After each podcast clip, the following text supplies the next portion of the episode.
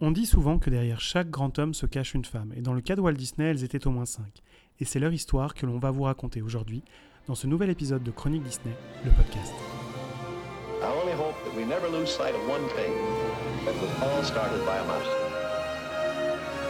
Chronique Disney, le podcast. Bonjour et bienvenue dans ce nouvel épisode de Chronique Disney, le podcast. Avant tout, merci. Vous êtes environ 10 000 auditeurs à écouter chacun de nos nouveaux épisodes et nous vous remercions de la confiance que vous nous portez.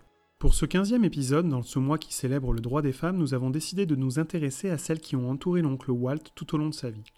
Si nombreux sont ceux qui ont retenu les noms des membres masculins de la famille du papa de Mickey, les prénoms de Flora, Ruth, Liliane, Diane et Sharon ne sont connus le plus souvent que des fans de ces parcs ou de ses biographes.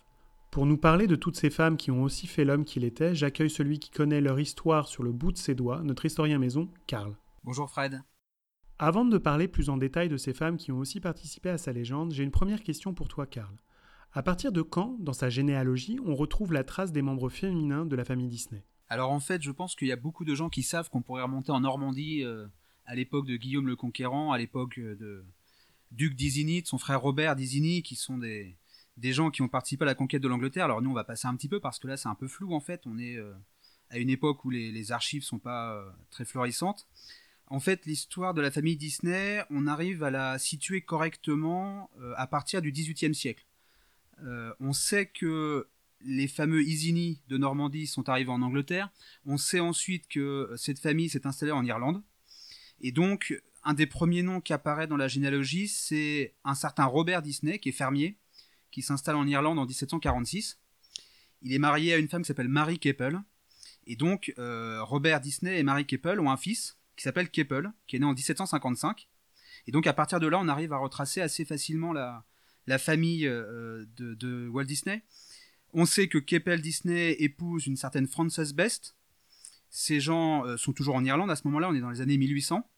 Ils ont un fils qui s'appelle Arundel Disney, qui lui est né en 1801. Et Arundel Disney donc va grandir, il épouse une femme qui s'appelle Maria Swan. On est en 1832, ils ont un fils qui s'appelle Keppel. Ce Keppel qui va naître en 1832, c'est euh, le grand-père de Walt Disney. Et donc cette famille, Arundel Disney, Maria Swan, leur fils Keppel quittent l'Europe. Et donc voilà, là on passe de l'Irlande aux États-Unis. Ils arrivent euh, en 1834 à New York. Finalement, ils restent pas aux États-Unis. La famille d'Arundel Disney va s'installer au Canada, à Goderich, dans l'Ontario. Et euh, là, il faut imaginer que c'est des pionniers. La région n'a pas de route, il n'y a pas d'équipement moderne. Il y a des loups qui dévorent encore les gens. euh, c'est assez sauvage. Et donc, Arundel et Maria euh, sont là avec leur fils Keppel. Ils auront 15 autres enfants. Et celui qui va nous intéresser, donc, c'est Keppel, qui est le grand-père de Walt Disney, qui va se marier à une femme qui s'appelle Mary Richardson. On est en 1858. Elle aussi vient d'Irlande. On est toujours au Canada à ce moment-là. Ils sont fermiers. Ils s'occupent de vergers. Et donc, ils ont un fils, euh, Keppel Disney et Mary Richardson, s'appelle Elias euh, Disney. Donc là, je pense que les, gens qui sont familiers de, la généalogie de Disney commencent à voir où on arrive. Et donc, Elias, qui est le père de, de Walt Disney, là, il faut imaginer que c'est quelqu'un qui est assez réservé, qui a une passion pour le violon, dont le père est assez strict, donc l'éducation est, est euh, vraiment à la dure. Et donc, Elias Disney se fait embaucher rapidement comme mécanicien sur les, les lignes de chemin de fer qui sont en construction aux États-Unis. Et donc là, on n'est plus au Canada, cette fois-ci, on arrive vraiment euh, aux États-Unis. Il s'installe également en Floride à une époque, et puis il rencontre euh, Flora Cole, qui est la fille euh, d'Henrietta et de Charles Cole, qui sont des descendants d'immigrés anglais, qui font partie des premiers pionniers à être venus aux États-Unis au XVIIe siècle. Et donc, Flora et Elias ont cinq enfants que les fans connaissent Herbert, Raymond, Roy, Walter et Ruth. Et là, donc, l'histoire commence à Chicago, où est né le petit Walter Elias, que tout le monde appellera Walt plus tard. Mais avant de commencer, nous allons écouter ce que Diane Disney Miller racontait à propos de sa grand-mère. Sa mère était une femme merveilleuse, aimante et chaleureuse. J'aurais aimé la connaître mieux. Mon père l'adorait, c'était une famille heureuse. Flora a toujours été ma grand-mère préférée. Elle était plus drôle que tout. Elle aimait les enfants tout comme Walt. Elias se montrait un peu plus distant. Alors, c'est peut-être une banalité de dire ça parce que c'est, on entend ça partout, mais je pense que la femme de sa vie pour Walt, c'est sa maman, c'est Flora. Euh, Flora, elle est née euh, le 22 avril 1868 dans l'Ohio. Elle épouse Elias Disney euh, 20 ans plus tard, le 1er janvier 1888. Alors Flora, elle a une situation un peu particulière parce qu'elle est institutrice lorsqu'elle rencontre Elias. Ça peut paraître commun aujourd'hui, mais on est euh, à la fin du 19e siècle, on est à une époque où l'éducation des femmes n'est pas la même qu'aujourd'hui. Et donc, euh, Flora, institutrice, va avoir une énorme influence sur son fils parce que euh, elle va lui donner le goût de la lecture, elle va lui donner le goût de la découverte. Là, il faut imaginer que c'est elle qui ouvre l'esprit de son fils. Et Flora lui lit notamment énormément d'histoires. Là, il faut imaginer que chez les Disney à l'époque, on déménage beaucoup, comme tu le disais tout à l'heure. On passe de Chicago à Marceline, de Marceline à Kansas City, et puis un retour à Chicago. Enfin, les Disney déménagent beaucoup, mais le, Disney se rappelle qu'un des éléments clés de son enfance, c'était ces livres que sa maman emportait à chaque fois, qui étaient posés sur l'étagère et qu'elle lui lisait assez régulièrement. Alors Flora n'était pas la seule à faire ça, hein. on avait aussi les deux mamies Disney, Henrietta, hein, la, mère de, Flora, et Marie, la mère d'Elias, qui elle aussi venait régulièrement rendre visite hein, à la famille. Et donc ces femmes sont lettrées, ce qui est une chose rare vraiment à l'époque. Euh, et donc elles, ont, elles savent lire, elles savent écrire, elles ont une passion des livres, et donc Walt reçoit cette passion des livres. Et donc on peut imaginer que c'est grâce à cela que plus tard il choisira d'adapter plutôt des contes de son enfance. Alors là c'est évident, voilà. La source d'inspiration de Disney au début de sa carrière, mais même tout au long de sa carrière en fait, c'est ce sont les livres que lui lisaient sa maman Flora et, ses grands-mères. Là, Disney a des très bons souvenirs de ça. Il y a beaucoup d'interviews où il parle de son enfance.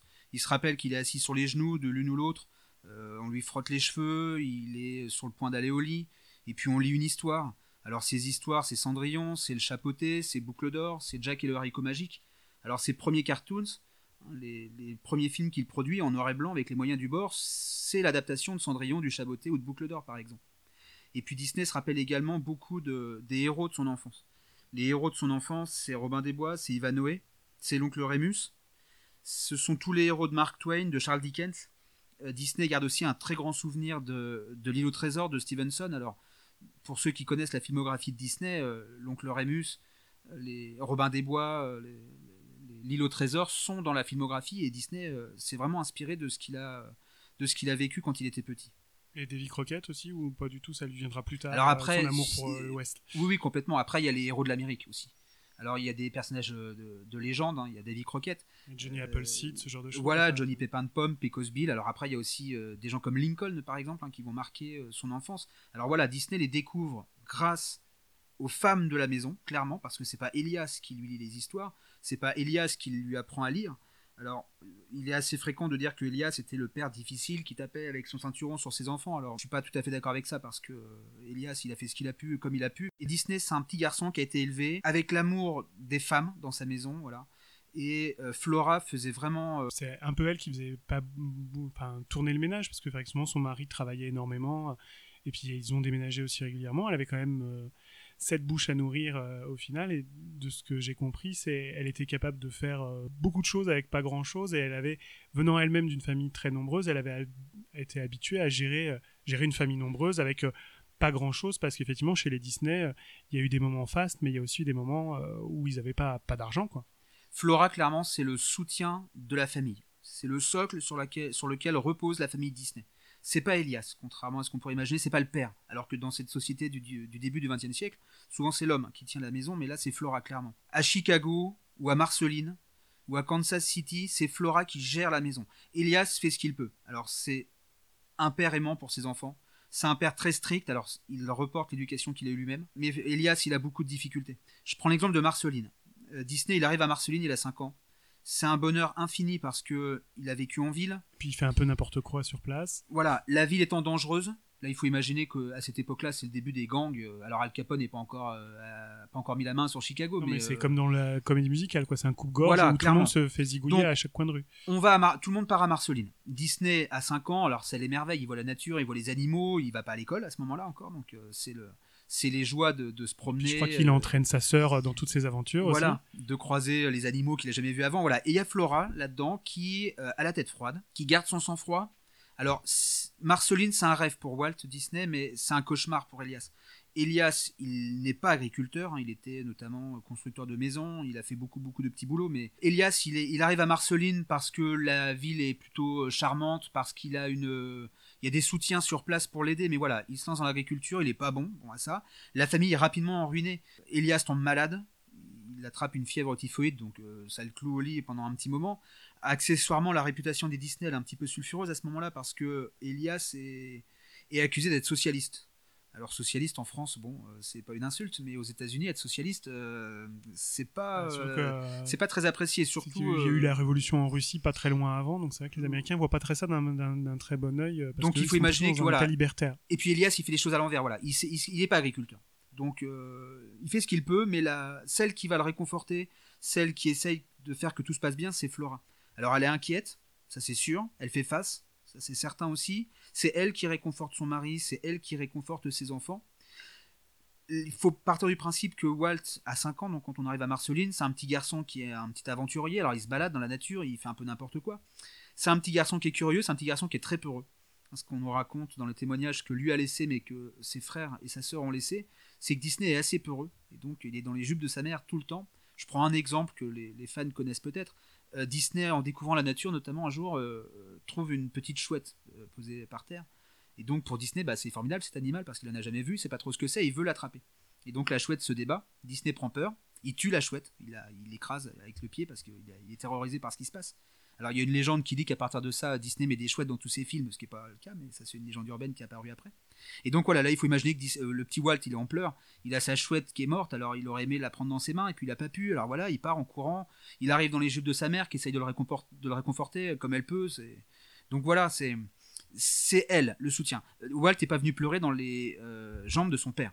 Clairement, c'est sa mère la référence. C'est elle qui tient aussi les cordons de la bourse euh, chez les Disney.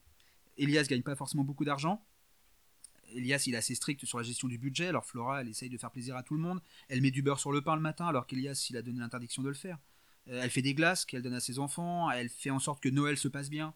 Il y a un sapin, elle fait des viandes en sauce, elle décore, elle fait des guirlandes de popcorn que les gosses mettent sur le sapin. Voilà, elle fait des cadeaux pour tout le monde, c'est elle, clairement, là, qui, qui prend sur elle que que la vie se passe bien pour les autres, même si elle est tout à fait consciente que ça va pas forcément très bien. On sait quel est le soutien indéfectible de son fils.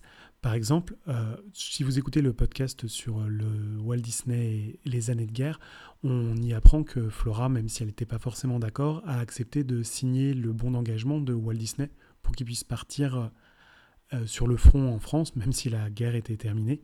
Alors que peut-être qu'Elias aurait préféré que son fils reste bien sagement à la maison. Alors, Elias, il soutient ses enfants.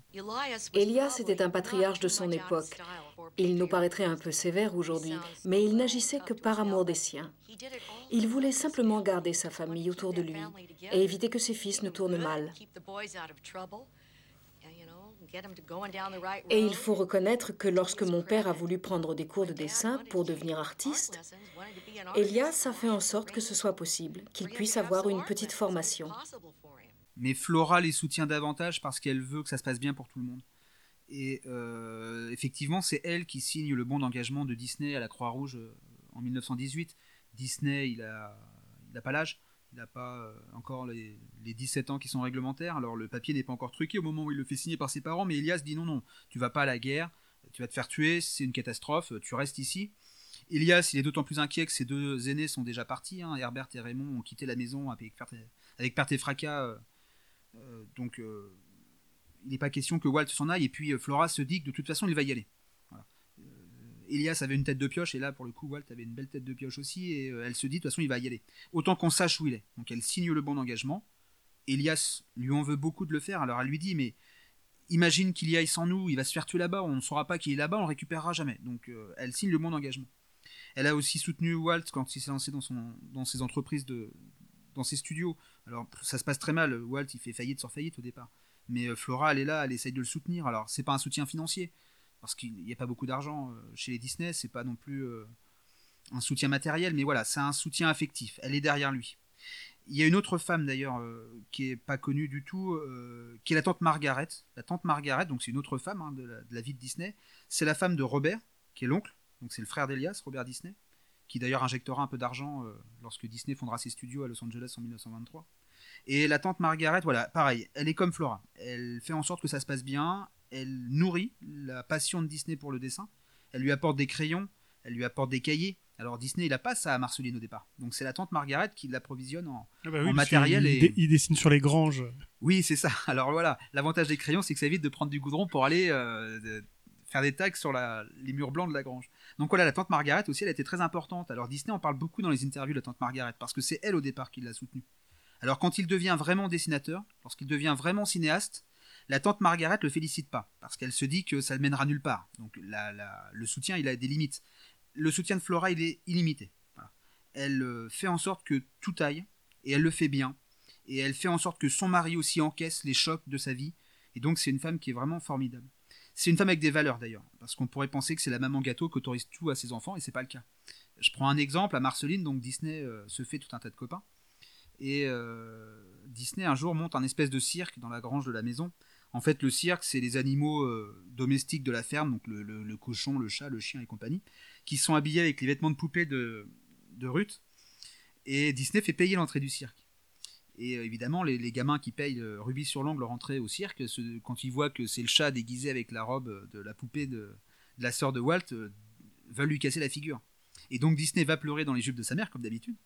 Et euh, là, pour le coup, il n'y a pas de soutien. Elle lui dit que c'est du vol. Voilà, on imagine que euh, elle le gronde et elle lui demande de rendre l'argent. Et voilà, donc Flora, c'est aussi quelqu'un qui a des valeurs. C'est pas non plus la maman qui, fait, qui cède tout à ses enfants. Il y a une qualité qu'elle a, que Disney évoque aussi beaucoup, beaucoup, c'est l'humour.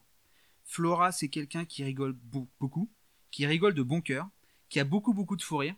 Alors il faut imaginer euh, le soir, voilà, on est à table chez les Disney. Il y a les cinq enfants autour de la table. Il y a Elias, le patriarche, avec euh, son ceinturon euh, à portée de main. Il y a Flora de l'autre côté de la table. Alors Elias, il rigole pas quand même. Parce qu'il a comme une vie difficile, il a été élevé à la dure, il aime ses enfants, mais il aime bien que tout se passe bien. Et donc à table, on ne parle pas et on s'amuse pas. Et Walt, lui, il aime bien s'amuser. Et il y a un épisode qu'il raconte beaucoup, c'est un épisode, enfin c'est l'épisode de la poire en caoutchouc. Disney avait récupéré une espèce de poire qu'on pouvait gonfler avec une, un, espèce de tuyau et euh, la poire en caoutchouc était sous l'assiette d'Elias. Et donc, à force de la gonfler, évidemment, l'assiette bouge. Et donc, Elias, qui prête pas du tout attention à ça, parce qu'il vaut bien que l'assiette bouge, il est pas bête, mais pour lui, il n'y a pas de quoi rire. Là, il faut imaginer que de l'autre côté de la table, Flora est morte de rire, écroulée. Son mari lui demande d'arrêter, de, le soutenir un petit peu, et Flora peut plus. Voilà, elle se tient les côtes, elle est morte de rire. Euh, et ça, Disney raconte que c'était assez fréquent. Donc voilà, Flora, c'est le soutien de la famille et c'est le sourire de la famille. C'est vraiment elle qui euh, égaye la maison à des moments où franchement c'est pas facile. Et que sait-on de ses réactions face au succès de son fils, enfin de ses fils, hein, parce que Disney n'était pas tout seul dans cette entreprise, il avait entraîné avec lui son grand frère Roy, qui était le gestionnaire, celui qui lui remettait les pieds sur terre et qui l'a empêché de nombreuses fois de mener complètement l'entreprise à la faillite. Euh, qu'est-ce qu'on connaît de ses réactions euh, quand ses fils et l'entreprise qu'ils avaient créée est devenue connue euh, à Los Angeles, à Hollywood, puis euh, aux États-Unis et dans le monde entier? Quand Walt s'installe à Los Angeles, donc il retrouve son frère Roy qui lui était déjà stationné ici euh, dans un hôpital pour les, anciens combattants. Euh, Flora et Elias sont à Portland, donc ils sont plus du tout dans le, dans le Midwest, hein. ils sont partis de, l'autre côté du pays, sur, la côte ouest. Et finalement, là c'est le début de l'inquiétude, parce qu'il y a beaucoup beaucoup d'argent qui est injecté. Il y a les nouvelles de Robert Disney, donc l'oncle, le mari de la tante Margaret qui euh, estime qu'il a mis de l'argent sur la table et donc que les fils ont intérêt quand même de lui rembourser un jour son argent. Et donc là, Flora s'inquiète. Euh, quand Disney se lance vraiment dans son entreprise, elle le soutient certes, mais il y a beaucoup beaucoup d'inquiétudes. Alors bon, ça va marcher au final. Donc euh, il y a un soulagement qui est énorme. Et finalement, Flora sera récompensée pour, pour tout, tout l'amour qu'elle a apporté à ses enfants. Elias sera récompensé aussi une fois que le, succès arrive, hein, les, parents Disney savent qu'ils n'ont plus à s'inquiéter pour leur enfant. C'est même l'inverse en fait, hein, c'est les enfants qui s'inquiètent pour leurs parents. Donc euh, là, Walt et Roy rendent l'appareil à, leurs parents. Alors euh, Flora est gâtée beaucoup, beaucoup pendant les anniversaires. Les anniversaires de mariage sont célébrés.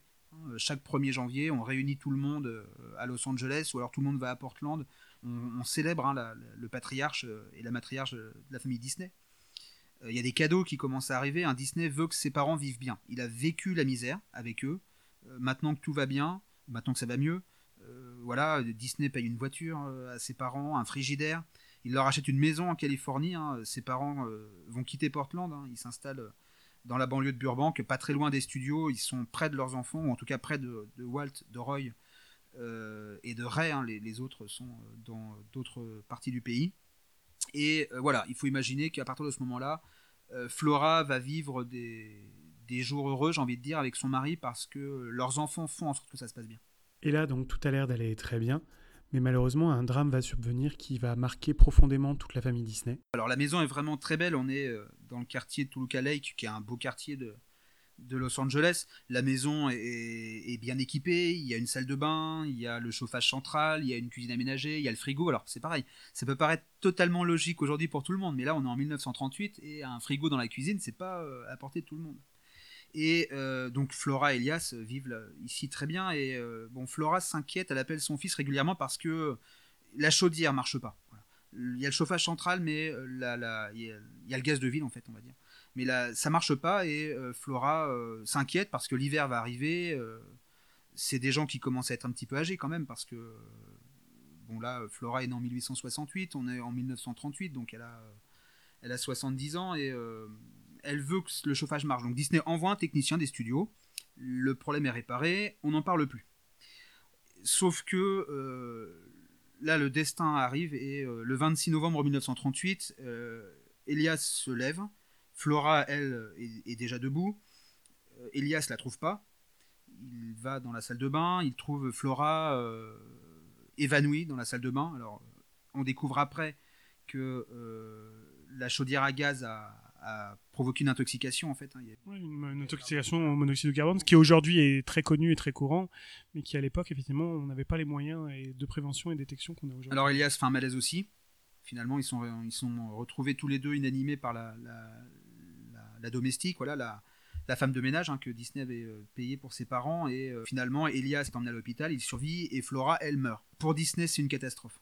Pour Roy aussi d'ailleurs. C'est eux qui ont fait venir leurs parents dans cette maison. C'est eux qui ont fait venir le technicien. Et donc pour Walt, il est responsable de la mort de sa mère. Et donc voilà, là, il y a le, drame de sa vie. Ça entra ses nuits très très longtemps, jusqu'à la fin en fait. C'est la mort de Flora qui est intoxiquée, voilà, euh, dans la maison que les frères Disney avaient offert à leurs parents et, son père son père survivra longtemps à, cette histoire, euh, à cet événement? Alors Elias, il survit, oui, euh, il va vivre encore trois ans. Euh, bon, c'est plus le même homme. Là, Elias, il est vieux, il a perdu sa femme, donc il est totalement, il se déconnecte en fait de la réalité. il est très inquiet pour ses enfants à, ce moment-là parce que je l'ai dit tout à l'heure, souvent c'est vraiment Flora qui soutenait tout le monde. Et là, Elias, il est tout seul. Alors, accessoirement, la vue baisse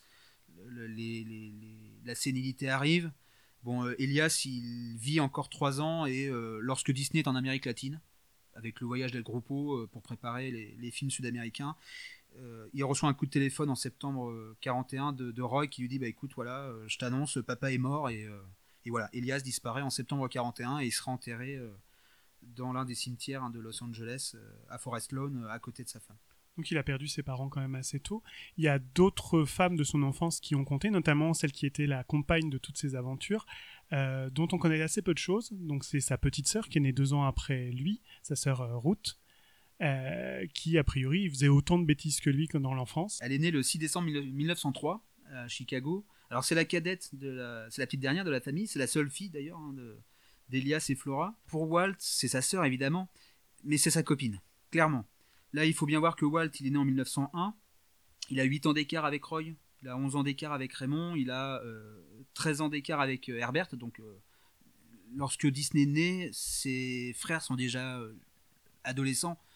Et donc, Disney joue pas forcément beaucoup avec eux. Et là, il y a Ruth qui apparaît. Elle est née deux ans et un jour après lui. Donc, ils n'ont pas beaucoup d'écart. Et et clairement, c'est les meilleurs amis du monde et euh, ils font les 400 coups. Et, voilà, là, on imagine deux petits-enfants euh, dans, la, campagne de Marceline qui, ouais, ils font les imbéciles parce que ça s'y prête tellement. Il n'y a pas de danger en fait dans cette campagne, il n'y a que des découvertes et donc c'est assez, euh, assez formidable. C'est un peu des choses qu'on verra dans quelques-uns de ses films ou souvent quand, quand il met en scène des enfants dans ses films live, souvent c'est souvent comme ça aussi un couple d'enfants et c'est un peu cette relation-là qu'on retrouve euh, dans Mélodie du Sud, euh, dans euh, Pollyanna, dans bah, clairement, ouais, clairement. Les, les petits enfants de, de, Mélodie du Sud, là, Bobby, Bobby Driscoll et euh, Luana Patton, c'est Disney avec sa sœur qui font les, les imbéciles dans la campagne, qui s'émerveillent d'un petit chien, qui vont aller à la pêche, qui vont se mettre tout nus pour sauter dans la rivière. Qui... Alors après, voilà, c'est sa meilleure amie, c'est la seule fille, Disney la protège. C'est la petite sœur à, à, protéger parce que c'est la petite dernière, parce que bah, Disney c'est finalement le grand frère, donc euh, il, l'a mis sous sa protection. Alors en même temps, c'est la petite sœur, donc on l'embête. Bon voilà, euh, Disney va ramasser un serpent, il le met dans son lit. Bon, c'est drôle. Oui, c'est vrai que c'est des trucs qu'on fait tous les jours. Non, mais voilà, on est dans la campagne, un crapaud, une grenouille, n'importe quoi, une sauterelle. Bon, après, la petite va pleurer dans les jupes de Flora. Flora appelle Disney, qui se met à pleurer aussi parce qu'il veut pas se faire gronder. C'est des trucs de gamin. C'est euh, bon. À côté de ça, Disney la, protège beaucoup. Il, euh, donne le change. Ruth, elle attrape la rougeole à 9 ans et Disney, il est là pour le pour la distraire. Il lui fait des dessins, il lui apporte des bonbons, il lui raconte des histoires. Il l'aide cette petite. Ils s'adorent. Ils vont à l'école ensemble d'ailleurs. Les parents Disney ont fait en sorte que Disney n'aille pas à l'école à l'âge normal. Donc ils l'ont fait attendre deux ans et donc Disney s'est retrouvé dans la classe de Ruth, alors avec d'autres gosses qui avaient deux ans de moins que lui. Et donc voilà, ils sont ensemble tout le temps. À Marceline, ils sont ensemble tout le temps. Voilà, ils s'adorent. Leur route en fait se sépare en 1921. En 1921, Disney reste à Kansas City. Les parents Disney, donc euh, Flora et Elias, eux partent à Portland. Et donc euh, Ruth, elle part à Portland avec ses parents. C'est un drame pour Disney parce qu'il perd sa maman. Enfin, il perd sa maman. Il la perd de vue. Euh, Elias s'en va, Ruth s'en va, et donc il se retrouve tout seul. Walt ne montrait pas beaucoup ses émotions, mais quand il nous a conduits au train, il n'a pas pu garder son sourire. Il a brusquement tourné les talons et il est parti. Il était bouleversé. Il réalisait qu'il allait se retrouver seul. Il a plus sa confidente, sa mère, il a plus sa meilleure amie, sa sœur, et Ruth passera toute sa vie à Portland. En juin 34, Ruth a l'épouse, Ted Beecher. Alors on n'a pas beaucoup d'infos sur lui. On sait qu'il est métallurgiste. On sait qu'il est au chômage. Euh, on sait que les Disney l'aiment pas trop parce que c'est le gars qui profite euh, un peu du système et qui travaille pas beaucoup d'après les, traces qu'on en a. Alors euh, Ruth et Ted ont un fils qui s'appelle Théodore qui est né en 1940 et bon Disney reste en contact avec sa sœur. Mais là il la voit presque plus. Il lui envoie une lettre tous les ans pour son anniversaire. Elle viendra jamais du coup s'installer dans la banlieue de Los Angeles. Elle vient pas à Los Angeles. Alors elle a l'invitation. Là clairement les Disney. Elle fait partie des fêtes de famille j'imagine. Bah pas forcément en fait. Ah bon? Non, du tout. En fait, bon, Disney fait comme avec ses parents, il offre une maison, il offre un, même un, poste s'il faut, voilà, il, euh, donne hein, ce qu'il faut, mais, euh, mais voilà, Ruth, elle est à l'écart. Elle est avec son mari, elle fait sa vie de son côté, avec son petit garçon. À part des courriers, il y a très très peu d'échanges. Je crois qu'on a, effectivement, parce que moi j'ai lu, il y avait, beaucoup d'échanges épistolaires entre, entre, entre Walt et sa sœur, au moins une fois par an. Alors voilà. Et, il la tient au courant de ce qui se passe un peu dans sa vie quand même, au cas où elle serait pas au courant. Il n'y a pas forcément beaucoup de lettres mais il y a au moins une lettre. Voilà. Disney fête son anniversaire le 5 et elle le 6 décembre. Donc voilà, il lui envoie une lettre. On imagine qu'elle lui répond, mais on n'a pas forcément les retours. Mais en tout cas, on a les lettres qui sont envoyées. Euh, Disney parle de ses projets, il parle de ses films, il parle de ses voyages, il parle de ses filles, il parle de sa femme, il parle de tout un tas de choses. Et est-ce qu'elle le conseillait ou elle lui donnait son avis euh, Non, du tout. Non, non, non. Elle reste très en retrait de la vie de, Là, pour, être son tout, frère, en fait. Pour être tout à fait honnête, on n'a pas les réponses de Ruth. Donc les lettres de Disney, on les a. Il joue un chèque à chaque fois parce qu'il ne sait pas trop quoi lui acheter donc il lui dit qu'elle peut se faire plaisir en achetant ce qu'elle veut. Disney ne parle pas de son beau-frère. Là, clairement, même si on n'a pas de traces concrètes, je pense que le mari de Ruth n'est pas apprécié par la famille Disney. Et peut-être que la coupure, elle se fait là. Bon, après, Disney donne aussi des cadeaux pour le, petit Théodore, hein, qui reçoit des caisses de jouets, de produits dérivés, de tout un tas de, de, produits qui sont liés à la sortie des films. Alors, on le disait, hein, Ruth, elle est à l'écart, elle vient pas forcément au, au fait elle est invitée évidemment, mais euh, on la voit peu. Les anniversaires qui sont organisés pour les uns ou les autres, ou les anniversaires de mariage pour Flora et Elias, Ruth ne vient pas à chaque fois. Alors elle vient parfois, mais pas toujours. Ruth ne vient pas, par exemple, à l'inauguration de Disneyland en juillet 55. Elle estime qu'elle aime pas la foule et qu'il y aura beaucoup trop de monde, et donc euh, elle n'est pas là. Alors on peut imaginer qu'elle avait peut-être visité Disneyland, mais en tout cas on n'en a pas la trace. Bon, Disney euh, la tient au courant, il l'aime beaucoup, c'est sûr. Il lui offre une télé, par exemple, quand Disney lance son émission télé. Bah, Ruth, elle n'a pas la télé. Donc voilà, Disney lui offre la télé en lui disant voilà, maintenant moi elle le verra.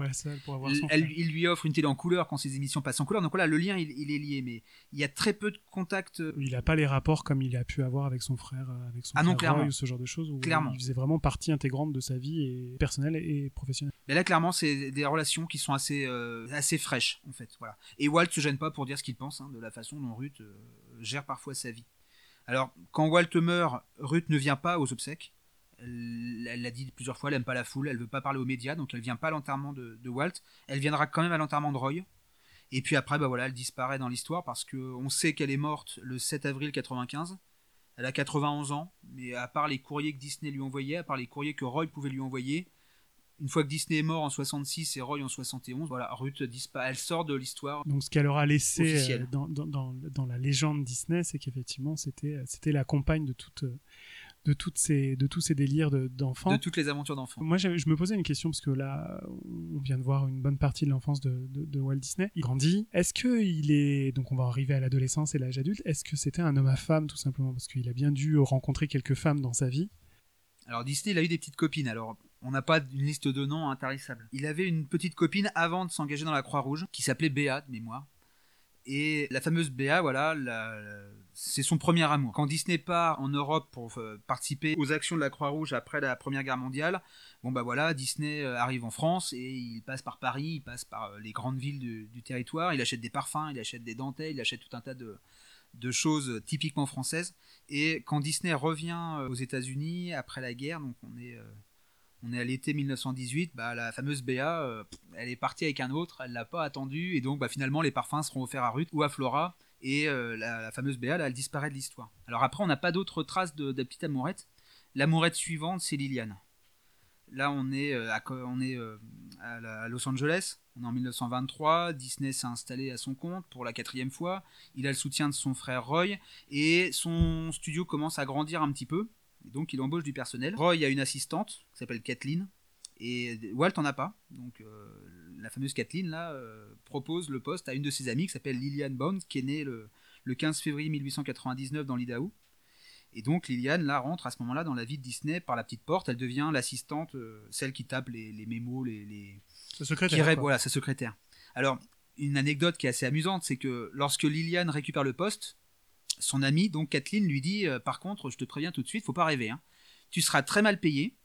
Et puis, tu dois surtout pas t'attendre à épouser le patron. Ma mère était née à Spalding, dans l'Idaho, une ville qui n'existe plus, le 15 février 1899. La famille s'installa à côté, à Lapley, dans une réserve indienne. Elle alla donc à l'école dans la réserve. Après la mort de son père, Ma tante Hazel, sa sœur la plus proche, lui demanda de venir la rejoindre à Los Angeles. Elle laissa donc sa mère avec son frère Sid et descendit à Los Angeles. Une amie d'Hazel lui dit Tu sais, je peux te trouver du travail. Il y a un jeune type plus bas qui fait des dessins animés.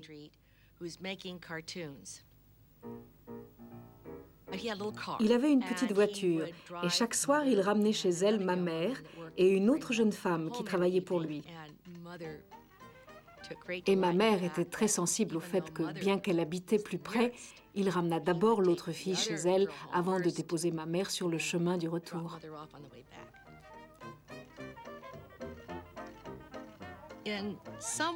Leur famille était très différente. Celle de ma mère était deux fois plus nombreuse. Le père de ma mère était un bon vivant. Il tirait toujours le diable par la queue et dès qu'il avait un peu d'argent, il courait leur acheter des cadeaux. Et puis finalement, en 1924, voilà, ils se connaissent depuis quelques mois et le premier baiser est échangé et Liliane devient la, fiancée de, Walt qui, euh, en 1925, achète un très beau costume vient sonner à la porte des bandes et euh, demande la main de Liliane à son père et le mariage a lieu le 13 juillet 1925. On sait s'il était apprécié par sa belle famille euh, ou euh, les parents de Liliane ont vu ça d'un bon oeil que leur fille épouse le patron. J'imagine que oui parce que quoique c'est un original donc il n'est pas forcément il n'était pas forcément apprécié de tous et de tout le monde. On n'a pas trop de témoignages là-dessus. Alors Liliane elle épouse un artiste. Donc on peut imaginer que dans l'imaginaire collectif, épouser un artiste, c'est pas forcément terrible. la, première impression, était particulière parce que le, beau costume que Disney a acheté, c'est un espèce de costume un peu gris-vert. Et euh, le père de Liliane dira Mais qu'est-ce que c'est que ce costume euh Mais bon, voilà, il n'y a pas d'animosité, on imagine que ça se passe bien. La Disney, il est chef d'entreprise. Voilà, son entreprise fonctionne. Alors ça vivote plus que ça fonctionne, mais. Mais ça va, voilà. On imagine un mariage qui se passe très bien. Le mariage d'ailleurs se passe chez les parents de Liliane. Alors là, il faut imaginer l'équipe est sauvage. Hein. Euh, ils partent en train euh, vers l'Idaho, euh, espèce de vieux train comme on n'en connaît plus aujourd'hui. Il y a de la poussière partout, les vêtements sont crottés, les valises sont pleines de poussière. Disney a une rage de dents épouvantable, il se fait arracher une dent. L'Idaho, pour ceux qui connaissent pas très bien la, géographie américaine, hein, c'est au milieu des États-Unis, ça s'appelle l'État des patates. Hein, donc c'est vraiment la brousse la plus totale, quoi, entre champ de maïs et champ de pommes de terre. Donc on imagine que ça se passe bien le, mariage parce que voilà, les, les, parents Disney sont là, mais les parents de Liliane sont là aussi.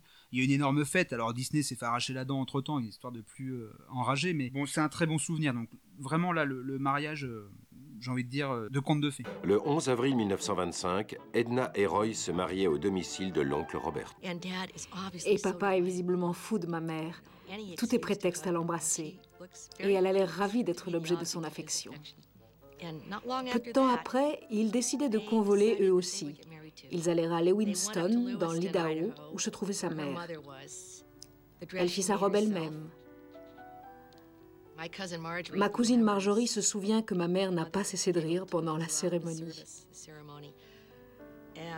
Puis ils sont partis en voyage de noces au Mont Rainier. Est-ce qu'on sait quel genre de relation ils avaient vraiment tous les deux et comment elle a évolué et quelle part elle a pu prendre euh, dans la vie de son mari? Bon, de manière euh, personnelle, on sait, mais est-ce qu'elle a, elle a pris part euh, Est-ce qu'elle le conseillait ou est-ce qu'on sait exactement comment elle influençait, comment où est-ce qu'elle a pu influencer son mari dans ses œuvres et dans le devenir de son entreprise? Alors Flora, c'était le soutien de Disney, de Walt. Ruth, c'était sa meilleure amie. Bah, j'ai envie de dire que Liliane, c'est les deux, en fait. C'est sa femme, évidemment, mais c'est aussi son soutien, c'est sa meilleure amie, c'est sa confidente. Alors, c'est la galère au départ hein, chez les Disney parce que euh, Oswald est rapidement euh, perdu. Euh, les, studios Disney vivotent plus qu'ils ne fonctionnent. Liliane soutient clairement hein, Walt. Une fois qu'elle l'a épousé, elle travaille plus pour lui, mais voilà, elle est là. Elle, le suit dans ses voyages et ce genre de choses. Elle le suit et puis Disney travaille très tard. Elle est présente. Elle s'endort d'ailleurs souvent sur le canapé du bureau.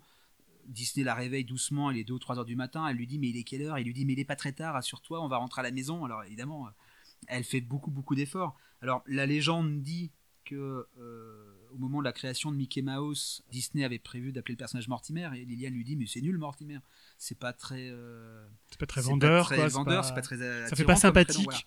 Et donc elle lui propose de l'appeler Mickey. Bon alors après entre ce que raconte la légende et la réalité, il y a peut-être une différence, mais il n'empêche que les témoignages précisent tous même ceux qui ne parlent pas de la légende, hein, ceux qui parlent de l'histoire, que Liliane euh, donne le prénom de Mickey. Il télégraphia à Roy Tout va bien, je t'expliquerai à mon arrivée. Il réfléchissait dans le train et ma mère était là. Il lui dit Tu sais, je crois qu'il me faut un nouveau personnage. Je crois que ce sera une souris. Et je crois que je vais l'appeler Mortimer. Et ma mère lui dit, et elle en était très fière Mortimer Oh, j'aime pas. Que dis-tu de Mickey? Liliane, elle est aussi là quand il y a la grève de 41, qui est euh, là clairement, euh, qui fait un nœud euh, au, trip de Disney parce qu'il comprend pas pourquoi ces artistes lui en veulent. Il y a la guerre, là encore, hein, on n'est pas loin de la faillite à ce moment-là, donc Liliane, elle est toujours ici. Liliane, elle supporte tout. Euh, elle se gêne pas pour dire qu'elle n'est pas contente, donc elle a son petit caractère, euh, Liliane Disney, mais voilà, elle supporte tout. Je prends un exemple qui est assez amusant, mais voilà, les Disney s'installent dans une maison au départ qui est sur Walking Way, donc à Los Angeles, et puis après, bon, la, fortune de, grâce à Blanche-Neige aidant, euh, ils achètent une plus grande maison dans les collines, avec d'autres célébrités dans les environs, sur la colline euh, Dolby Hills et euh, Disney a une passion pour les trains et donc euh, il va mettre son petit réseau de chemin de fer dans le jardin. Enfin, il va détruire le jardin pour mettre ses rails. Hein. Et là, Liliane se dit bon, il va me retourner le terrain, mes plates-bandes de fleurs vont être détruites, ça me convient pas. Donc là, il faut imaginer que réunion au sommet, déjeuner, dîner houleux, la vaisselle vole parfois, et Liliane dit mais tu toucheras pas mes plates-bandes de fleurs. Bon, Disney qui est jamais avare de, d'une petite plaisanterie, va voir ses avocats au studio, leur demande de rédiger un contrat en bonne et due forme entre lui et sa femme. Il revient le soir, il lui dit bon bah voilà, euh, article 1, j'ai le droit de faire ça, etc. etc. Et, euh, et euh, Liliane est écœurée parce qu'elle se dit mais finalement elle n'a pas d'argument face à lui. Enfin, elle se dit qu'il est quand même sacrément obstiné, et puis voilà, elle prend le crayon pour signer, puis Disney lui retire la feuille en disant non mais c'est bon, j'ai vu que tu acceptais. Et donc effectivement, il retourne le jardin, il met son réseau de chemin de fer. Alors il fera construire un petit tunnel comme ça, le train ne passera pas sur les plates-bandes, mais sous les plates-bandes. Et le petit réseau est toujours à sa place. Alors la maison appartient plus au Disney aujourd'hui, elle a été vendue d'ailleurs assez récemment et le, réseau est toujours à sa place. Et les plates-bandes de Rosier ou de Géranium de Liliane sont toujours à leur place aussi. Puis si je me rappelle bien, euh, il a pas appelé son train le Lilibel Alors Disney donne le nom de Liliane à beaucoup beaucoup de choses. Alors parfois c'est sincère.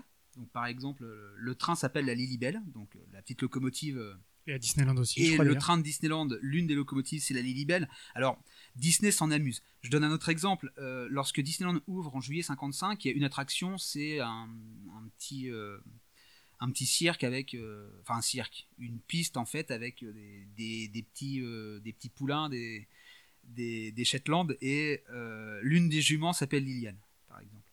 Et Parce qu'elle ruait de temps en Là, temps. on imagine que Liliane Disney a dû se dire mais quel escroc d'avoir appelé cette pauvre bête avec mon prénom. Là, Disney rigole. Il a, un, il, a, il a un surnom pour Liliane, il l'appelle Madame Queen. La reine mère, voilà, pour faire simple. Et elle aime pas ça. Donc à chaque fois que Disney voit qu'elle commence à, à bouillir, parce qu'il faut imaginer, Liliane c'est une petite bonne femme, mais euh, elle a les pieds sur terre et elle a la tête sur les épaules, et quand Bah, elle est pas contente, euh, elle serre les dents. Et puis c'est surtout que son mari est quand même à 9 millions d'idées à la seconde, Voilà. euh, faut toujours faire tout et n'importe quoi.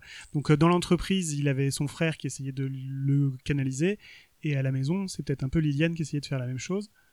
Bah, disons que Roy, il essaye de gérer et il essaye de calmer le jeu. Liliane, elle met les pieds dans le plat.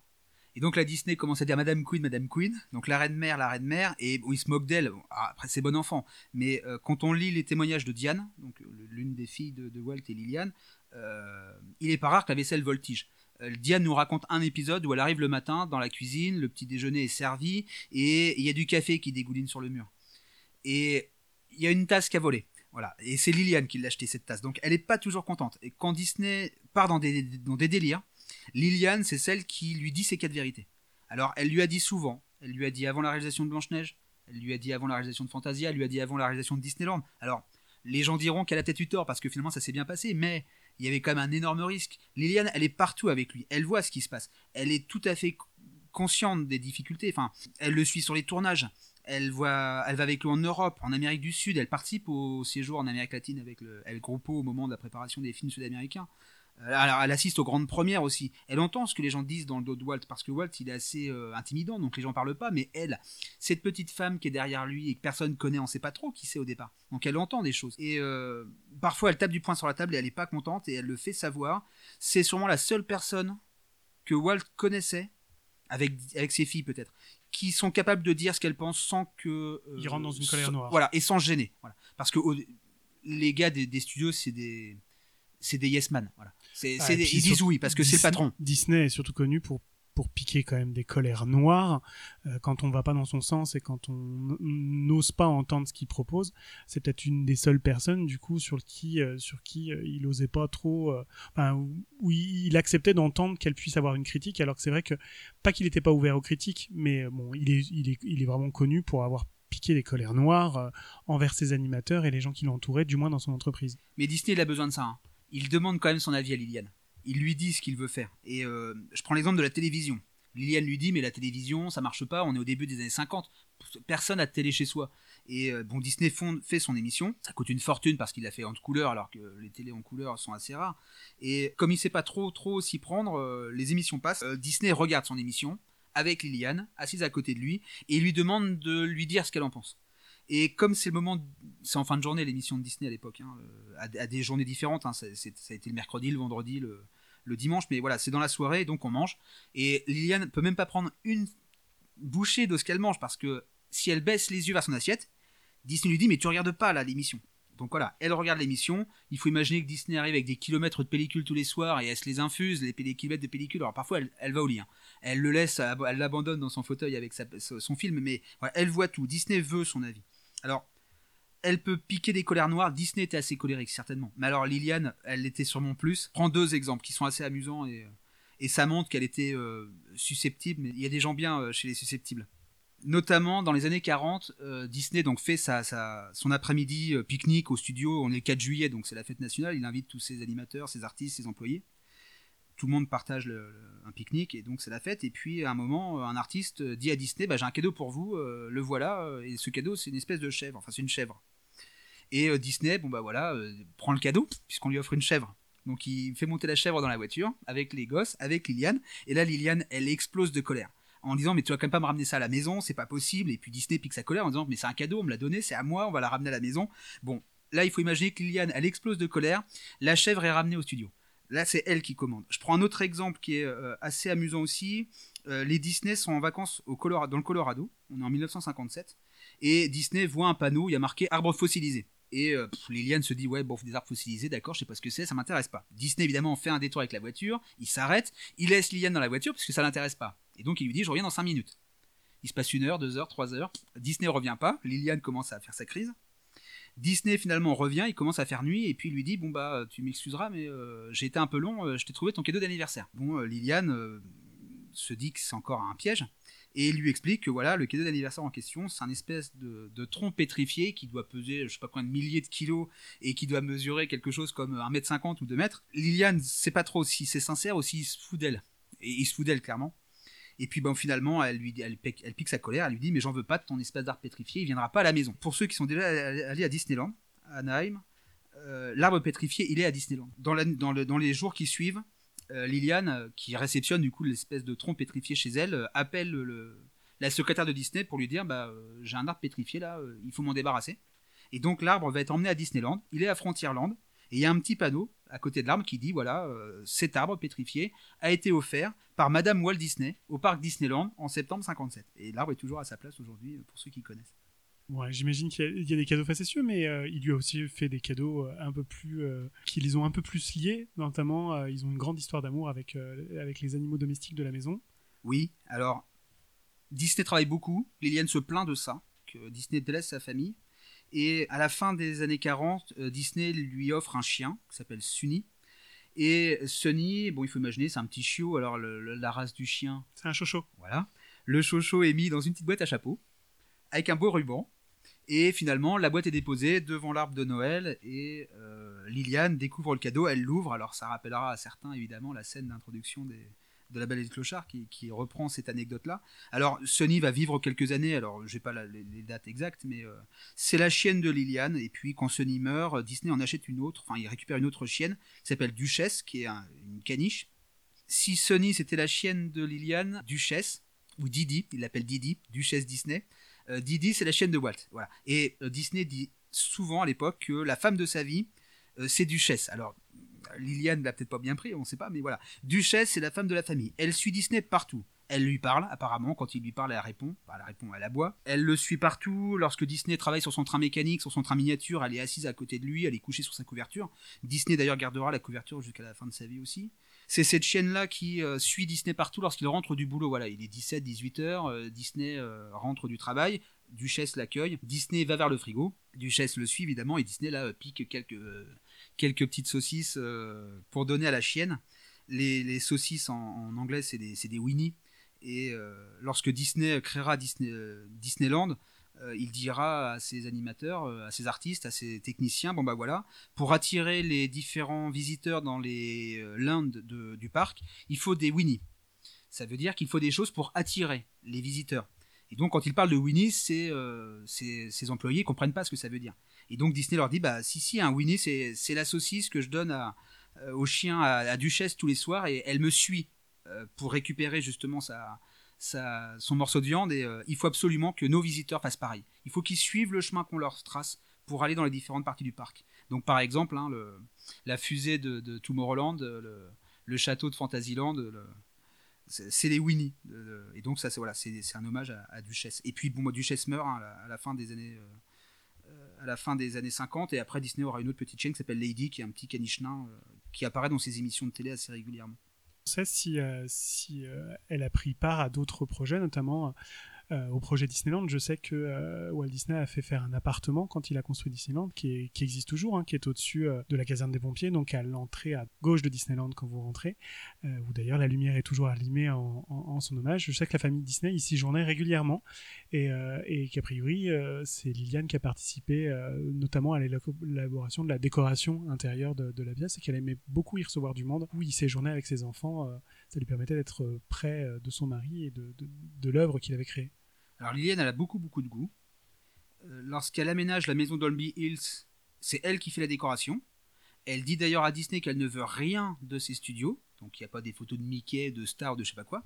Quand Disney achète sa résidence secondaire à Palm Springs, c'est pareil, c'est Liliane qui fait la déco, et donc quand Disney se lance dans Disneyland, bah Liliane le conseille sur Main Street. Même pas que l'appartement. Main Street en entier. En fait, Main Street est notamment aménagé par euh, les décorateurs des films, Émile Curie, par exemple, qui est le décorateur de, 20 milieux sous les mers, il a fait d'autres choses évidemment, euh, il est chargé de, refaire cette décoration du début du XXe siècle. Et Liliane, elle vient et elle dit elle donne des conseils, elle donne son avis et euh, elle aménage notamment certaines boutiques, elle donne les couleurs, elle donne le style et, parmi les immeubles hein, de, de Main Street, Main Street USA, il y a la, caserne des pompiers, et au-dessus de la caserne, effectivement, il y a l'appartement des Disney. Et là, c'est Liliane qui l'aménage. Alors, on trouve des photos sur Internet, c'est plutôt petit. Hein.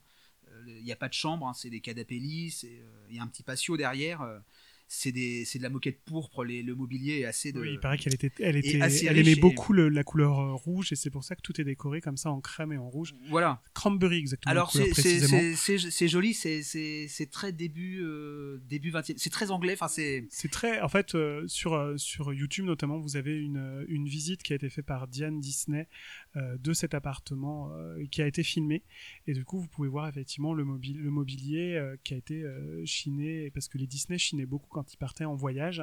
Et tout a été ramené du coup par Liliane. Et effectivement, euh, tout, euh, c'est très petit, mais effectivement, c'est très, très inspiration victorienne, parce que c'est l'époque où ils sont nés, où ils ont grandi euh, tous les deux. Et il y a les objets qu'ils ont ramenés. Voilà, lorsque Disney va en Europe, par exemple, avec sa femme, il passe par les antiquaires, les, brocantes, ils achètent énormément de vases. Il y a des tableaux, il y a beaucoup, beaucoup de choses. Voilà, là, c'est Liliane. La, la touche de Liliane est sur Main Street, clairement, à Disneyland et à Disneyland Paris aussi, parce que vous pouvez retrouver la, boutique euh, Lily's Boutique, où vous voyez des photos de famille d'ailleurs de, Walt et surtout de Walt avec sa femme. Et c'est un hommage effectivement, et c'est pour ça que la boutique se trouve au rez-de-chaussée du restaurant Le Walt. Et là, Liliane pour Disneyland a eu un gros rôle à jouer, c'est qu'au moment où le temps commençait à manquer, on est en juillet 1955, le parc va ouvrir dans quelques jours, rien n'est prêt. Et bon, Disney, il, va à gauche et à droite, il, gère tout et il gère rien en fait au final, parce qu'à force d'aller partout, on s'intéresse euh, pas assez longuement aux choses. Et là, il faut imaginer que Liliane, elle prend un balai et elle commence à faire le ménage. Et notamment, euh, le 13 juillet 1955, Liliane et, Walt vont fêter leurs 30 ans de mariage. Et donc ça se passe à Disneyland. Ça se passe notamment sur le pont du, Mark Twain, qui est un des navires euh, qui circule, enfin qui circule, qui navigue sur les, sur les rivers of America. Et pendant toute la journée, Liliane nettoie le bateau elle fait en sorte et elle nettoie Frontierland en fait. Elle passe le balai et euh, notamment euh, un des exécutifs, un des directeurs du Disneyland qui s'appelle Joe Fowler, qui est un ancien amiral de l'armée, monte sur le bateau et puis euh, tout d'un coup il entend derrière lui quelqu'un qui lui dit mais ramassez-moi ce balai et nettoyez-moi ce bateau crasseux. Et Joe Fowler se dit mais déjà on me donne pas d'ordre parce que je suis un peu un des directeurs et il se retourne et c'est Liliane qui est avec un balai et qui lui entend un deuxième et qui brique le bateau pour que ce soit nickel. Alors cette fête du temps qui passe, c'est comme ça que les Disney l'ont appelé, hein, qui célèbrent leur 30 ans de mariage. C'est un des événements de la vie de Disney qui est le plus joyeux avec Liliane. Là, on est euh, au saloon de Frontierland, hein, au, Golden, Horseshoe. Il y a la, la revue est, jouée hein, avec, euh, avec Wally Bog et, compagnie. Et, euh, Disney a sa petite loge à droite de la scène, sur un balcon. Bon, Disney escalade le balcon et descend le long de la rampe. Alors, le long du pilier, là, tout le monde se dit, il va, il va se casser le, une jambe en descendant. Liliane est consternée. Et puis après, Disney l'appelle. Liliane vient sur scène avec moi. Elle veut pas trop, elle aime pas ça. Et puis elle descend sur scène et là, il danse, euh, il chante. Euh, il y a un gâteau gigantesque. Euh, tout le monde est là. Voilà, c'est, beaucoup de gens ont le sentiment que, que Disney avait peut-être d'autres amours dans sa vie. Il y a notamment à l'époque le bouquin de Mark Elliott qui avait expliqué que Disney avait énormément de maîtresses, mais voilà, ce jour-là, on sait que Disney, il aime beaucoup, beaucoup sa femme, et elle le suit vraiment partout. Elle aime ça, en fait. D'ailleurs, quand elle est pas là, parfois elle aime pas ça. Je prends un exemple, les Oscars. Liliane, elle va aux Oscars avec Disney, quand Disney y va, elle, y va. Et puis, au début des années 50, fin années 40, début années 50, bon, bah, Disney a de moins en moins de récompenses. Donc en 1954, Disney lui dit, tu sais, je vais rien gagner du tout, reste à la maison, tu regarderas ça, euh, je t'en parlerai plus tard, et euh, écoute la retransmission euh, à la radio, à la télé, peu importe, reste à la maison. Bon, Liliane exécute les ordres. Et puis Disney arrive dans la salle des Oscars et il est persuadé qu'il va rien gagner, donc euh, voilà, il est assis, il bouge pas, et puis tout d'un coup, and the Oscar goes to le désert vivant, et puis les instruments de musique, et puis The Alaskan Eskimo, et puis au pays des ours, et Disney gagne 4 statuettes. C'est le record.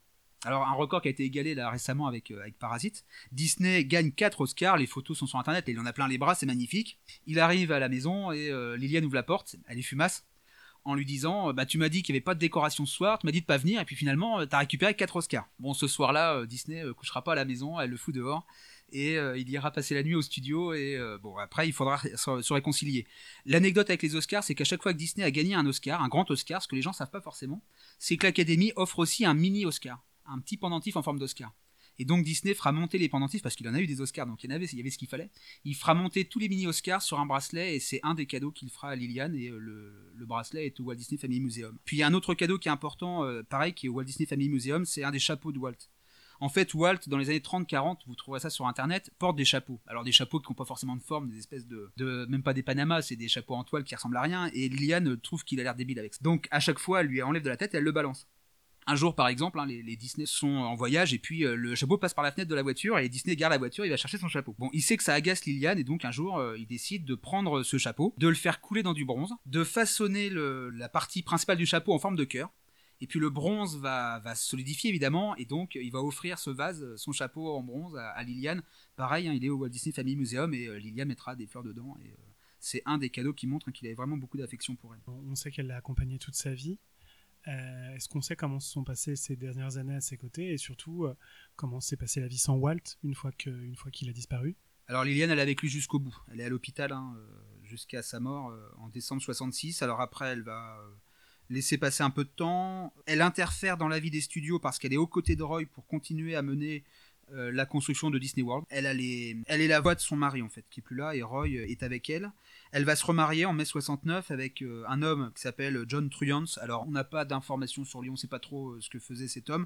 Il est mort en, octobre 81 et après, hein, Liliane euh, restera veuve jusqu'à la fin de ses jours.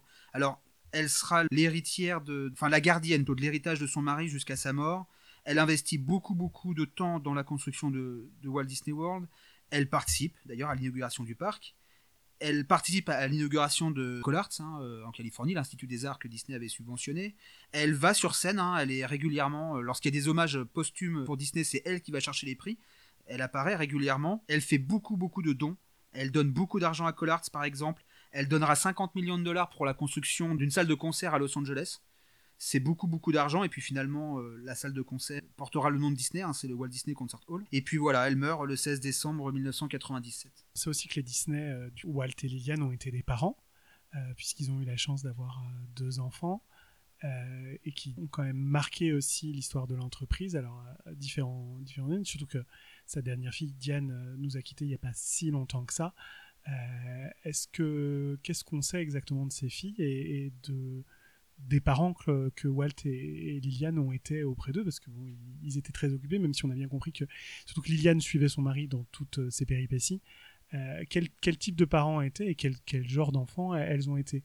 Alors là on a la relation inverse.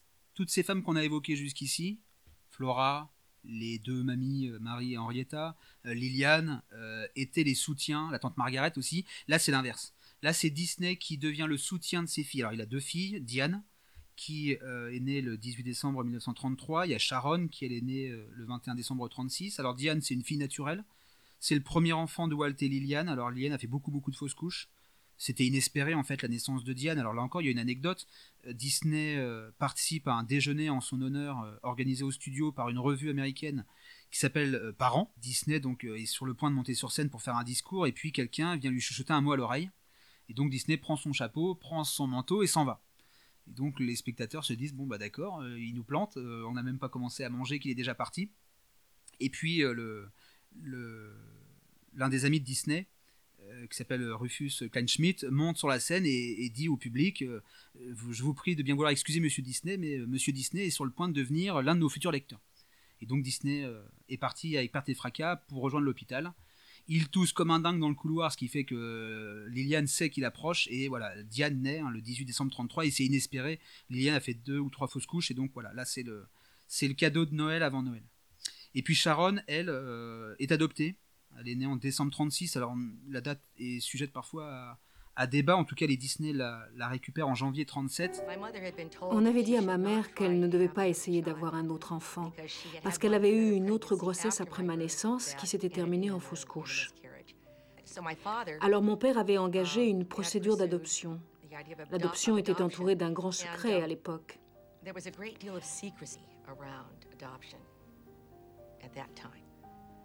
On m'a dit que j'allais avoir une sœur et j'étais très excitée. Je regardais par la fenêtre, j'ai vu la porte de la voiture s'ouvrir et ma sœur était là. Et elle aussi, hein, euh, vraiment, c'est la, fille chérie de Disney qui fera en sorte d'ailleurs qu'elle ne sache jamais qu'elle a été adoptée. Donc les Disney lui diront pas pendant toute sa jeunesse. En fait, Sharon l'apprend parce que les journaux l'ont dit. Elle l'apprend parce que ses copines en fait ont lu les journaux et donc un jour à l'école elle leur répète qu'elle a été adoptée. Donc là il faut imaginer que la gosse est en larmes. Elle rentre à la maison et c'est Liliane qui lui dit Bah oui, effectivement, tu as été adoptée, mais voilà, ça change rien. Walt l'adore. Voilà, les deux filles de la maison. J'allais dire les deux filles euh, à papa, mais c'est pas, euh, c'est pas péjoratif quand je dis ça, mais voilà, c'est les deux prunelles de ses yeux. C'est sûrement les femmes qu'il a euh, aimait le plus avec sa mère, sûrement Flora.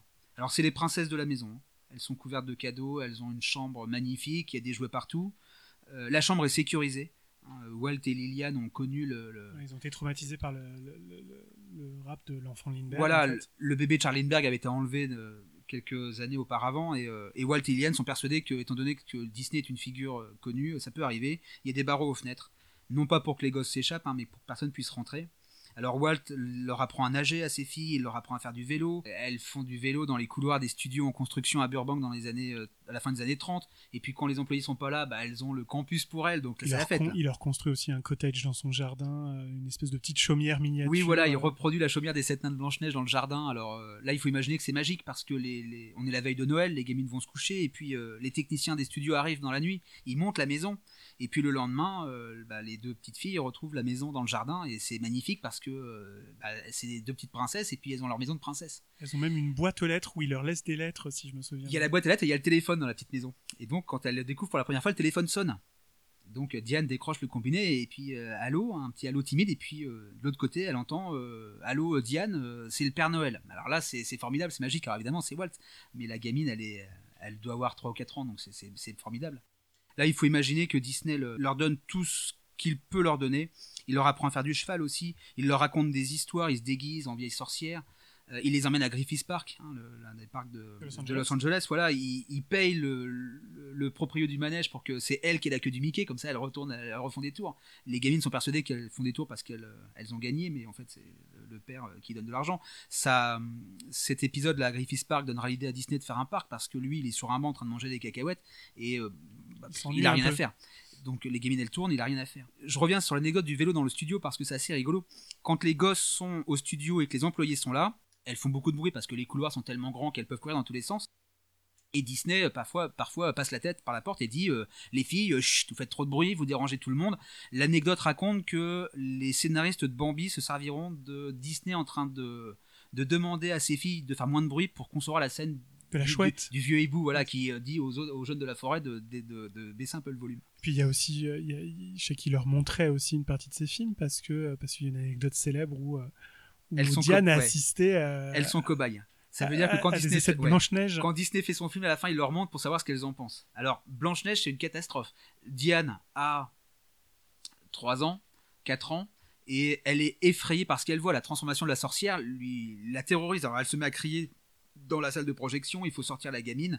Il y a aussi l'histoire de Bambi, les, deux petites filles voient Bambi, elles en voudront beaucoup beaucoup à leur père parce que comme la maman de Bambi meurt, bah, les deux petites filles euh, en veulent à, Walt. Alors Walt leur dit mais c'est dans le livre, j'y suis pour rien, c'est pas moi. Et elles lui disent mais euh, c'est toi qui as fait le film, t'aurais pu changer le livre, tu l'as déjà fait plusieurs fois, voilà. Donc là c'est un psychodrame. Elles ont conscience ou pas de la notoriété de leur, euh, non pas forcément. Là il y a une anecdote que raconte Diane, c'est qu'un jour voilà tout le monde est à table euh, en train de déjeuner et puis à un moment Diane elle pose sa fourchette et elle dévisage son père. Et donc Walt lui dit mais qu'est-ce qui se passe ma chérie, pourquoi tu me regardes comme ça? Et puis la petite voilà elle fronce les sourcils et puis elle se dit mais c'est toi Walt Disney? Et puis il lui répond bah oui c'est moi Walt Disney. Enfin je suis ton papa. Elle fait non mais le, le, Walt Disney qui est sur les, les, devantures de cinéma. Il lui dit bah, oui ma chérie. Et là Diane lui dit mais donne-moi un autographe. Tout le monde éclate de rire. Disney fera l'autographe. D'ailleurs ici en fait il dédicacera l'adaptation de Blanche-Neige en livre. Et Diane gardera ce livre qui est Walt Disney Family Museum aussi. Et donc après voilà, elle demandera des autographes pour ses copines, ça, ça, va être la vedette de la, de la, journée. Alors elles vont avoir une influence sur sa filmographie à Disney parce que euh, Liliane lit beaucoup d'histoires à, ses filles. Elle leur lit Winnie l'ourson, que Disney connaît pas, et surtout elle leur lit Mary Poppins. Et Disney les entend éclater de rire dans la chambre, et puis il se dit mais qu'est-ce que c'est que qu'est-ce qui les fait rire à ce point-là? Et après Disney aura une lubie, hein, c'est de mettre la main sur Mary Poppins, il se battra euh, au sens propre comme au sens figuré avec euh, avec PL Travers pendant pratiquement 30 ans, et bon il obtiendra. C'est très bien expliqué dans le film La promesse de Walt Disney. Euh, où il explique effectivement que si, tout, euh, il s'est battu comme un diable effectivement pour obtenir les droits de Pile Traverse, ça a été très compliqué. C'est extrêmement bien expliqué dans le film. Euh, tout ça parce qu'effectivement c'est la promesse qu'il a fait à, ses filles d'adapter le d'adapter d'adapter cette histoire d'adapter cette histoire au cinéma. Et puis quand Disney se lance dans la télévision, bah, elles apparaissent à ses côtés parce que bon Disney a besoin de figurants d'une certaine manière, mais aussi besoin de soutien. C'est une émission qui est diffusée pour faire la promotion d'Alice au pays des merveilles. Ça s'appelle One Hour in Wonderland. Et donc elles sont là, Sharon et Diane, hein, pendant cette émission, avec d'autres d'autres personnages. hein. Il y a Hans Conried qui joue le miroir magique, il y a Bobby Driscoll, et voilà. Elles sont avec lui. hein. La Lily-Belle, d'ailleurs, apparaît dans l'émission, hein, la, locomotive qui porte le nom de Liliane. En grandissant, elles ont pris part à l'entreprise Disney ou elles sont restées en dehors Il y a, juste une. voilà, pour, vous, pour vous dire à quel point Walt Disney est un papa attentionné, je sais qu'il disait qu'il. Enfin, sa fille dit souvent qu'il tenait absolument à les déposer tous les matins à l'école, euh, et puis j'imagine après au lycée, puis après elles se sont passées de lui. Mais est-ce qu'elles ont, en grandissant, pris part à, l'entreprise Disney euh, à l'âge adulte? Alors elles sont toutes les deux très différentes, elles n'ont pas du tout suivi les mêmes chemins. Diane, elle est un peu garçon manqué, elle aime le football, elle aime le baseball. Sharon, elle est très fille, elle, elle aime les poupées, elle aime la musique, elle veut devenir mannequin. Alors, Diane fait des études dans l'université de Californie du Sud, Sharon, elle, va à l'université d'Arizona. Diane, ça se passe bien, ses études. Celles de Sharon, elles avortent assez rapidement. Diane se marie avec Ron Miller, qui est l'un des, membres hein, de l'équipe de football du campus. Alors ils auront des enfants, hein, euh, ils vont se marier le 9 mai 54. Alors euh, le mariage de Diane, c'est le mariage football, c'est comme ça que Disney l'appelait parce que le- Diane est fan de football et puis Ron Miller était euh, joueur de football, donc voilà ouais. Et donc sur le, sur le, le gâteau de, de mariage, hein, il y a une petite figurine et le- la figurine c'est euh, le, marié voilà avec le, tout l'uniforme du joueur de football et puis euh, et puis la mariée est en jean puisque Diane s'habillait souvent en jean. Alors voilà, ils ont des enfants, Christopher, Johanna, euh, Tamara, Jennifer, Walter, Ronald et puis Patrick qui naît après la mort de Disney. Alors évidemment, la naissance de Walter Disney Jr. c'est le- c'est formidable. Le- en 61, Disney là, il en revient pas. Il a un petit-fils qui porte son nom. Et euh, Diane, c'est la mère de, Elle va devenir mère de famille en fait. Elle va s'occuper de ses enfants. Si Diane n'intègre pas l'entreprise, c'est parce que Ron Miller intègre l'entreprise. Donc euh, elle reste un peu à l'écart. Alors Disney leur achète une maison. C'est lui d'ailleurs, d'après la légende, qui dessine les plans. Euh, Diane fait beaucoup de caritatifs. Elle crée un vignoble dans la vallée de Napa. Elle a une vie de mécène en fait. Et c'est Ron qui intègre l'entreprise, devient producteur sur différents projets. Sharon, elle, de son côté, donc elle veut devenir mannequin. Disney va l'aider à faire ça.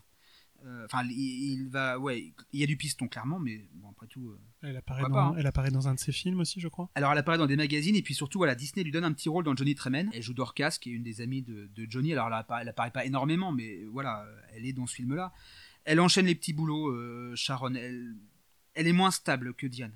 Euh, finalement Disney lui fait intégrer l'entreprise familiale. Elle devient secrétaire. Après elle devient l'assistante de la nièce de Liliane qui s'appelle Phyllis Bound qui gère à l'époque la division publicité qui fait des spots animés pour la télé. Et puis euh, Sharon, elle va rencontrer Robert Brown, qu'elle va épouser le 10 mai 59. Alors Walt, il est vraiment très ému par le mariage de ses filles. À chaque fois, il est au bord des larmes. C'est vraiment euh, ses filles s'en vont de la maison, donc euh, il doit les lâcher un petit peu. On marchait vers l'hôtel.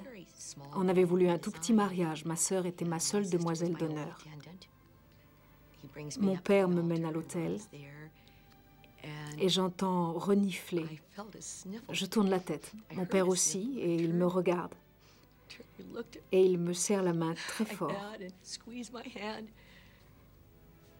C'était un grand jour pour lui. C'était beau, oui. À chaque fois, d'ailleurs, c'est lui qui veut la première danse du mariage. hein. À chaque fois, il dira aux deux mariés euh, Laissez-moi danser avec mes filles. Vous aurez toute la vie pour les faire danser. Là, c'est mon tour. Euh, Sharon et Robert auront une fille qui s'appelle Victoria, qui naît en 66. Et puis, Robert Brown meurt hein, d'un cancer des poumons en 67. Et Sharon se remarie avec William Lones, qui était un des consultants pour Walt Disney World, qui deviendra président de CalArts après. Ils auront des jumeaux qui s'appellent Brad et Michel. Et puis, voilà, Sharon, elle est dans l'entreprise. Elle siège au directoire dans les années 80, alors que Diane, elle, s'est déconnectée complètement de, de- À la mort de, à leur mort de leur père, du coup, il y en a une qui fait Alors- partie de l'entreprise et pas l'autre. Bah, disons que Sharon fait partie de l'entreprise, et Diane est mariée à Ron, qui lui fait partie de Et l'entreprise. qui deviendra un des dirigeants de la Walt Disney Company. Voilà. Et puis bon, voilà. Diane va. euh, c'est la gardienne du temple. Pendant euh, des années et des années, elle meurt en novembre 2013. Elle a fondé le Walt Disney Family Museum avec Ron Miller. Elle a participé avec sa mère à la construction du Walt Disney Concert Hall. Donc euh, voilà, elle était la, gardienne visible en fait de, l'héritage. Alors que Sharon, elle, elle s'est effacée finalement dans les années 80 lorsque- la direction a changé. Elle était au conseil d'administration, mais c'est pas un rôle euh, public finalement. Elle meurt hein, le, le 16 février 93 d'un cancer. Elle n'a que 56 ans lorsqu'elle disparaît. Alors, euh, elle aussi a laissé beaucoup, beaucoup d'argent pour le Walt Disney Concert Hall, pour CalArts, qui est d'ailleurs une, une, une école de danse hein, euh, Qui porte son nom. qui, qui porte son nom, hein, c'est la Sharon Lone de School of Dance, et voilà. Sharon, on la connaît peu, on n'a pas beaucoup d'informations sur elle. Elle a fait vivre l'héritage de son père euh, discrètement. Contrairement à Diane, qui elle l'a fait de façon plus ostensible, elle apparaissait notamment sur les DVD. Les... Elle était plus la figure publique en fait, et Voilà. sa sœur était plutôt la figure de l'ombre. Est-ce qu'aujourd'hui, puisque malheureusement tout- toutes ces personnes qui étaient proches de Walt Disney aujourd'hui nous ont quittés, est-ce qu'aujourd'hui il y a encore des membres de la famille Disney qui ont une importance ou chacun, euh, chacun y retourné à ses occupations? On sait que son neveu a pris, euh, a pris un temps la direction des studios puis, puis a disparu à son tour. Euh, aujourd'hui on entend parler parfois de membres de la famille Disney, mais, mais est-ce qu'il y a aujourd'hui des gens encore qui ont un petit peu d'influence dans l'entreprise euh, dans l'entreprise Disney? Bah là, dans l'entreprise, personne. Depuis la mort de Roy euh, Edward Disney, donc le, fils de Roy et le neveu de Walt, plus personne de l'entreprise, de la famille Disney ne siège dans l'entreprise Disney. Euh, bon, disons que maintenant, ce sont tous des gardiens du temple euh, discrets. Ils participent notamment au Walt Disney Family Museum. Ils ont participé aussi à la rénovation de la maison de, de Walt à Chicago. Il y a aussi le projet de réhabiliter la ferme de Marceline, par exemple. Mais voilà, là, les petits enfants. Alors, les enfants de Sharon n'ont jamais euh, eu un rôle à jouer particulier. En tout cas, leur nom euh, a pas euh, marqué l'histoire.